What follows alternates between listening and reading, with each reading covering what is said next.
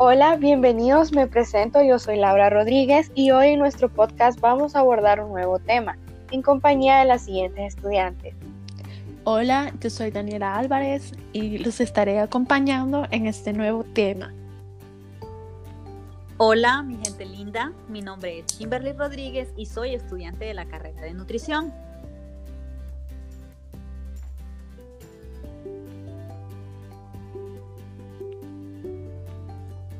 Tema de hoy será la obesidad en mujeres embarazadas.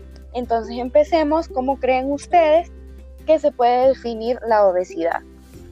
Bueno, Laura, yo intercedo aquí. Eh, como nosotras sabemos, la Organización Mundial de la Salud la define de varias maneras y una de ellas es la que normalmente conocemos todas, que es por el índice de masa corporal.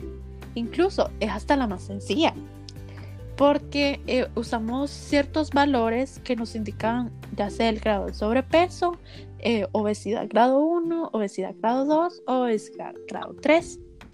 A veces eh, nosotros ni nos damos cuenta que estamos en sobrepeso y es más, nos cuestionamos de por qué yo voy a estar en sobrepeso si yo estoy bien y me veo bien.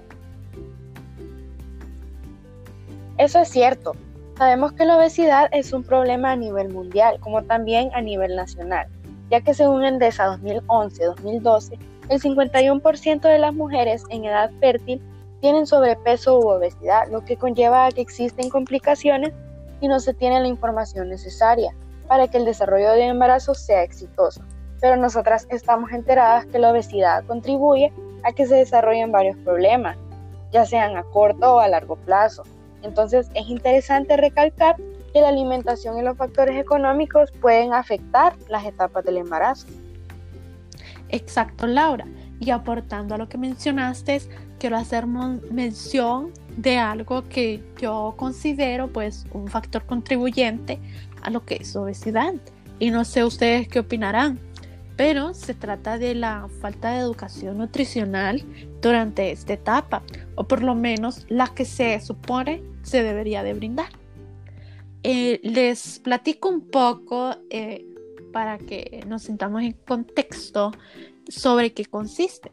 Pues esta se encarga de mejorar la alimentación en cuanto a calidad, consumo y preparación, o sea, brindarnos una alimentación saludable.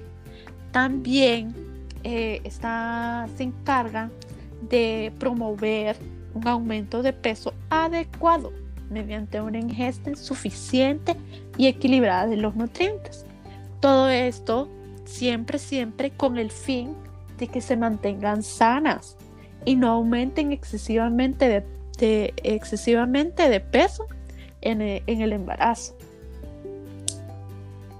Bueno, chicas, es importante recordar que las mujeres embarazadas con un índice de masa corporal superior a 30 kilogramos tienen lo que es un mayor riesgo de sufrir complicaciones durante la gestación, el parto, el posparto. A esto también hay que sumarle las consecuencias negativas para el bebé, como ser la prevalencia de macrosomía, la disminución de la lactancia materna, inclusive un mayor riesgo de obesidad durante la infancia. Por eso, chicas, es importante tener un peso adecuado antes del embarazo para así poder evitar lo que son estos tipos de problemas.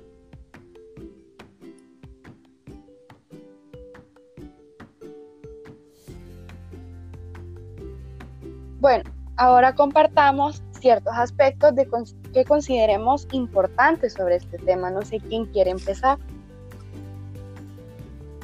Bueno, yo quiero comenzar con un aspecto que en lo personal yo considero muy importante a la hora de planear tener un bebé.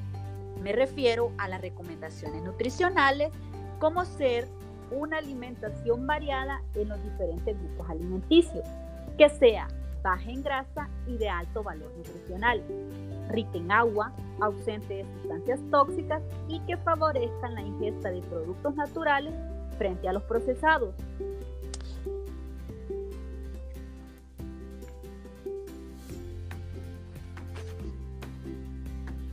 Sí, en eso sí tienes razón. Para que pueda ser efectivo hay que tomar en cuenta las recomendaciones nutricionales que se dan. Eh, bueno, aportando a ustedes a lo que las dos acaban de mencionar y sus opiniones, em, yo quiero comentarles un poco, o que hablemos un poco, acerca de algo que tiene sumamente relación y es el estilo de vida. Em, sabemos que el estilo de vida consiste en los comportamientos, en los comportamientos perdón, o actitudes que desarrollamos como personas, sean saludables o no. En este tema quiero enfocarme más que todo en conocer la parte saludable. ¿Y qué incluye esta? Pues eh, primero una alimentación saludable, que lo hemos estado mencionando, tomar en cuenta el hacer eh, actividad física, que por lo menos se recomiendan 30 minutos diarios. Y estos deben de ser sin cero excusas de que hay que ir al gimnasio, que no puedo hacerlo, que no sé cómo se hace, nada de nada, ya que caminar es más que suficiente para cumplir con este, este hábito. También considero que el tener una atención integral es sumamente importante. No olvidar lo que es el no consumir sustancias tóxicas como el alcohol o el tabaco. Y claramente tener las horas de sueño recomendadas, que son 8 horas. Aquí aprovecho para meterles un tema sumamente importante y curioso, que es sobre los mitos, que sabemos que durante esta etapa es sumamente normal que surjan muchas dudas o aún más, que comiencen a llegar a, a los oídos de estas madres unos clásicos como ser Cuidado con los antojos. O hay que comer por dos. Entre más como, más saludable estará mi bebé. Y que no se puede hacer actividad física entre muchos entre más. Porque es una lista inmensa. Pues les hago saber que son totalmente falsos. Sabes que todos los embarazos son diferentes y que la alimentación es vital en esta etapa pero siempre estar en, en el rango de lo recomendado y lo balanceado. Así que no caigamos en estos mitos, porque podrían ser eh, consecuencias de una obesidad u otros problemas. Uy, sí, esos mitos y creencias son algo que de cierta manera afectan al estado de salud en la mujer embarazada. Y fíjate que me llama la atención cuando haces mención de la atención integral, que es importante, ya que esta ofrece una orientación en instrumentos, e instrumentos, perdón, para aumentar el acceso de las mujeres a servicios de salud de calidad. Esta consiste en mejorar la salud materna y neonatal abordando diferentes factores que son fundamentales para el acceso a una atención antes, durante y después del parto. Bueno, ya sabiendo alguno de estos factores, como lo es el estilo de vida, yo quiero aportar, fíjense, con algunos mensajes que puedan ayudar a la mujer en esta etapa. Chicas, si la mujer embarazada tiene obesidad o tiene un peso normal, lo mejor que ellas pueden hacer para tener un embarazo saludable es alimentarse correctamente con alimentos sanos, nutritivos, evitando lo que es el tabaco, el alcohol, la cafeína, las drogas, haciendo ejercicio con regularidad, tomando en cuenta que antes de quedar embarazada no hacía ejercicio, hable con su médico de cómo puede incrementar la actividad física lentamente. Mujeres, también es sumamente importante acudir a sus visitas médicas. Ojo, no lo olviden, por favor.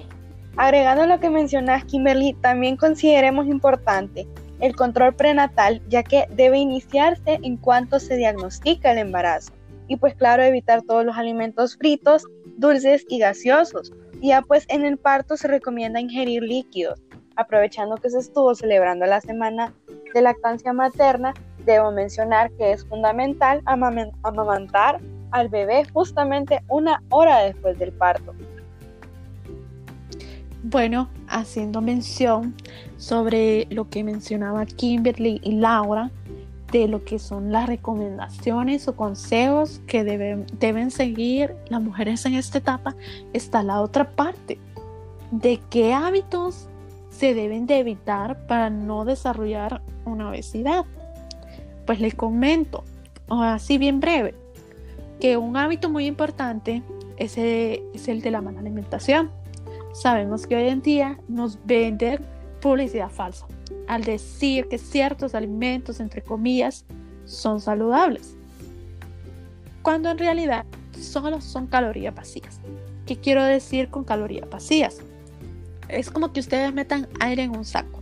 O sea, no va a servir de nada. O sea, que aquí entran los alimentos eh, como cerdas gaseosas, los churros, las comidas rápidas, la comida de la calle, eh, los dulces, eh, entre otros. O sea, lo, que más comemos, por más que se nos diga. otro hábito también que no debemos hacer es el de no ser una persona sedentaria. ¿A qué se refiere ser una persona sedentaria? Pues a la falta de actividad que tenemos ya sea el solo pasar sentados, no hacer ejercicio o estar la mayor parte del tiempo acostados. También está lo de no tomar agua, tomar alcohol, ingerir drogas y fumar. Correcto, Kimberly. También incluimos esas. Evitando todos estos eh, hábitos que no son saludables, hacemos el acto em, más importante para eh, no obtener una enfermedad, que es la prevención. Entonces les aconsejamos siempre tratar de evitarlos. Bueno, esto ha sido todo de nuestra parte. Esperamos que les haya gustado y logren poner en práctica nuestros consejos para poder obtener un embarazo saludable. Y gracias a Kimberly y a Daniela por acompañarme hoy. Gracias a vos, Laura. Fue un, gusto.